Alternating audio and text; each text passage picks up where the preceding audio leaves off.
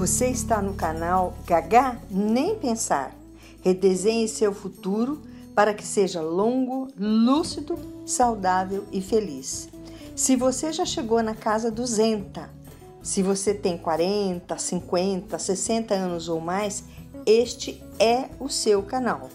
Sou Marisa Caiado e nesta primeira temporada discutiremos novas descobertas científicas que ajudarão você a reprogramar, a redesenhar a sua vida. Inscreva-se no canal, dê sua opinião, seu like. Vamos lá!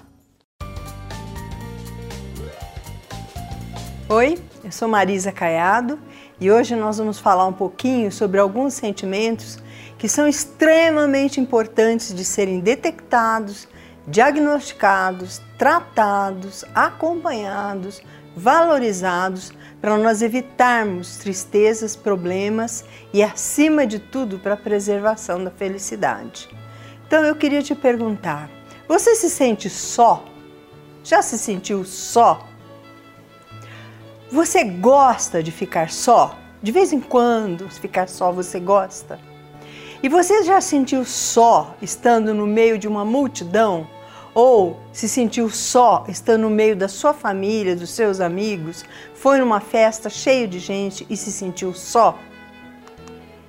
O relacionamento social positivo é uma premissa básica para o bem-estar e para a felicidade, em especial para pessoas de mais idade. É fundamental que haja um bom relacionamento social positivo para que as pessoas mais idosas se, sente, se sintam felizes.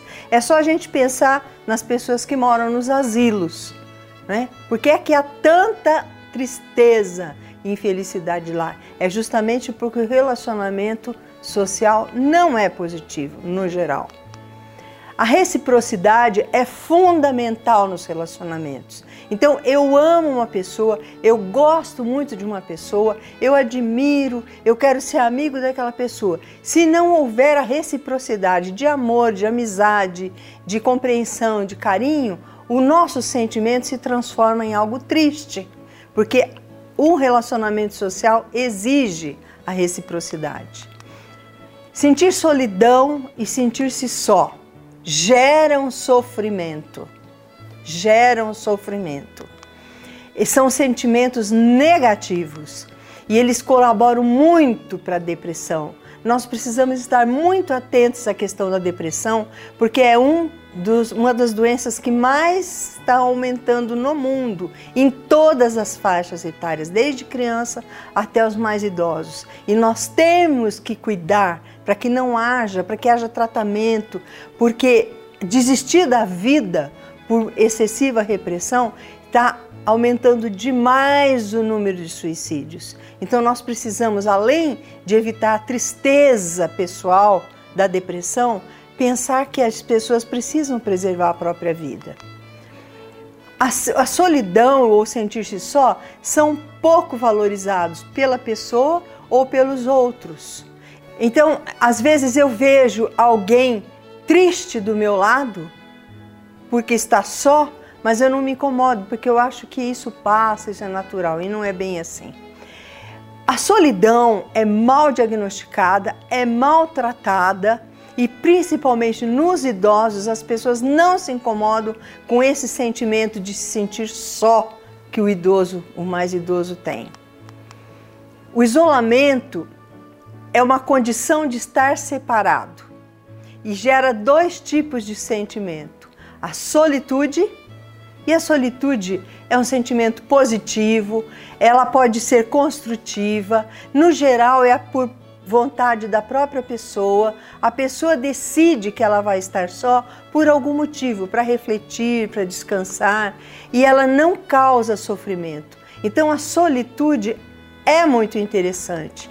Mas a solidão é um sentimento negativo, causa sofrimento, gera estresse, tristeza, frustração, sentimento de abandono e pode ser de várias formas. A primeira dela é a solidão pessoal. Ela é emocional, é uma emoção que a pessoa tem. É a perda da afetividade de alguém em especial. Então eu posso estar numa família marido, mulher e filhos e, por exemplo, a mulher ou o marido sentir solidão, porque em especial o marido não lhe dá atenção, a esposa não lhe dá atenção, sabe? Às vezes tem pai, a mãe, os filhos e algum dos filhos está triste porque se sente, sente solidão, porque alguém em especial na vida dele não lhe dá atenção. Então esse tipo de solidão é muito importante de ser valorizada. Pode ser o distanciamento de alguém. Então é muito comum entre casais então um vai se distanciando do outro e gera naquele que ficou para trás, né, é, o sentimento de solidão. Solidão social é o sentimento de não receber o apoio social que eu quero, ou no trabalho, ou no grupo religioso, no meu grupo de esportes, é, no meu clube. Então eu gostaria de ter uma certa valorização social e não tenho. Então eu me sinto é, sozinho. Então, por exemplo, crianças quando mudam de escola, as pessoas quando mudam de casa, costumam sentir essa, esse tipo de solidão, ou seja, é, não recebem o apoio social que, que querem. A outro tipo, a terceiro tipo de solidão é a solidão cultural. Então, porque a pessoa está num ambiente com diferentes padrões culturais, ela se sente só, se sente em solidão. Então ela não consegue entender os padrões, os hábitos é, daquele novo local. Então acontece muito com viajantes e com imigrantes. Nós estamos vivendo no mundo uma onda imensa de imigração. Então o migrante tem sempre a solidão cultural, porque ele não consegue entender os novos valores. Então, por exemplo, fala-se muito de, na França, principalmente, na, em Paris, principalmente, do problema que está acontecendo com muçulmanos. Os muçulmanos têm uma forma de trajar-se diferente dos parisienses. E eles se sentem so, solitários porque os parisienses não conseguem entender o padrão cultural deles das mulheres usarem lenço, por exemplo. Existe a solidão existencial muito séria é um sentimento de tristeza, de, de distanciamento pela falta de ligação com alguma coisa muito importante na vida. Então, essas pessoas que têm a solidão existencial, elas não encontram significado na vida sabe? Tá cheio de gente que falando sempre, ah, a vida não vale a pena, nada vale a pena, tudo é ruim, sabe? Provavelmente esse tipo de solidão existencial aconteça. Sempre traz muita infelicidade. A solidão de morrer é um outro tipo de solidão. Ela ocorre com pessoas que sabem da proximidade da morte. Por que, que elas sentem isso? Porque elas perdem parceiros, perdem família, elas sabem que vão morrer, então estão vendo os amigos, os parceiros se distanciando. Elas não entendem e não conseguem se fazer entender com relação à proximidade da morte. Ela não entende, não aceita a morte e também não consegue que seus familiares, seus amigos entendam esses sentimentos que ela está tendo. E há um intolerável vazio e uma intolerável tristeza pela consciência da separação que é inevitável com a morte. É um tipo muito grave de solidão. Há muitos casos de pessoas que cometeram suicídio porque descobriram que estavam com uma doença grave. Aí as pessoas ficam falando, se perguntando: mas se ela sabia que estava com essa doença, sabe por que cometeu suicídio? É porque não suporta a solidão. Então prevalece a ideia de morrer sozinho. Eu vou morrer sozinho, ninguém vai morrer comigo. Isso é uma realidade para todos, mas às vezes as pessoas ficam com esse sentimento muito forte. Se a solidão é um problema tão grave que deve ser evitado, que é que eu posso fazer? O que é que se pode fazer para isso? O primeiro ponto muito importante é valorizar a queixa de solidão. Se você está se sentindo sozinho há algum tempo e isso está doendo, ou se você está percebendo outras pessoas se sentindo sozinhas, valorize essa queixa. Não, não fica achando que é frescura, que isso passa, isso é coisa de adolescente, isso é coisa de velho. Nada disso, coisa de mulher, nada disso. Precisa realmente valorizar.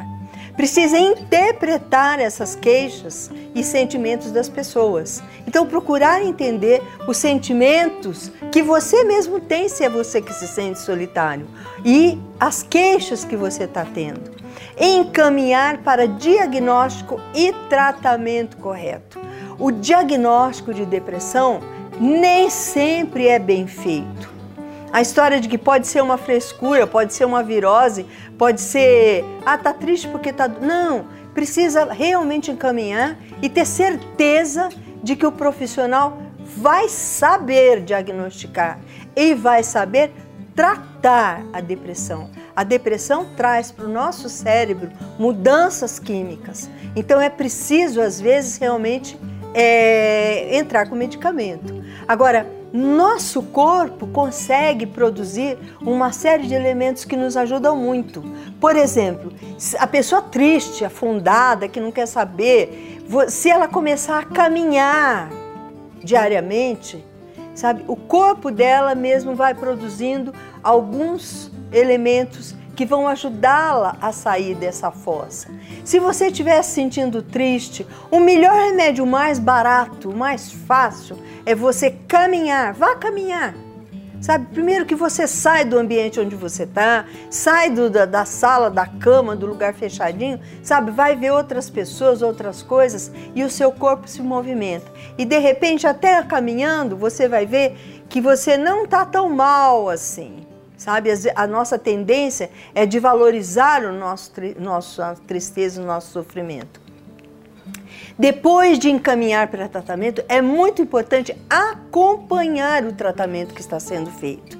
Porque às vezes é, manda o jovem para o psicólogo, para o psiquiatra, o psiquiatra, o psicólogo dá medicação, dá, manda ter algumas atitudes para tratamento, mas não é acompanhado. De repente, o jovem é, põe fim à própria vida, ou o idoso. Mas o que é que aconteceu? Estava se tratando? Não, às vezes não estava nem tomando remédio. Porque as pessoas ficam rebeldes, tamanha tristeza que sentem, elas ficam rebeldes até os tratamentos. Então é muito importante acompanhar. É importante prevenir danos a si mesmo e aos outros por que, que é importante? Porque a gente precisa preservar a felicidade, os bons sentimentos e preservar a vida, não só a nossa, como das pessoas que estão no nosso entorno. É muito importante que nós tenhamos a visão para isso. Se você quer ser saudável, você quer viver bem, você quer viver longamente e quer que os teus entes queridos também vivam bem e longamente, você precisa cuidar desses sentimentos e precisa estar atento ao nível de felicidade que existe no seu entorno. Então, como eu sempre digo, gaga, nem pensar, precisa se cuidar.